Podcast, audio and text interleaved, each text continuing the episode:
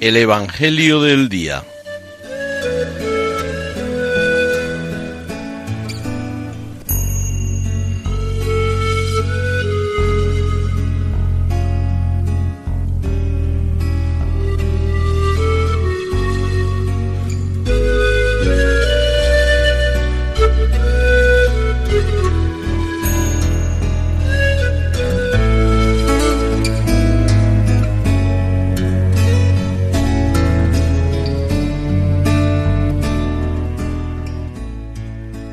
Del Evangelio según San Marcos.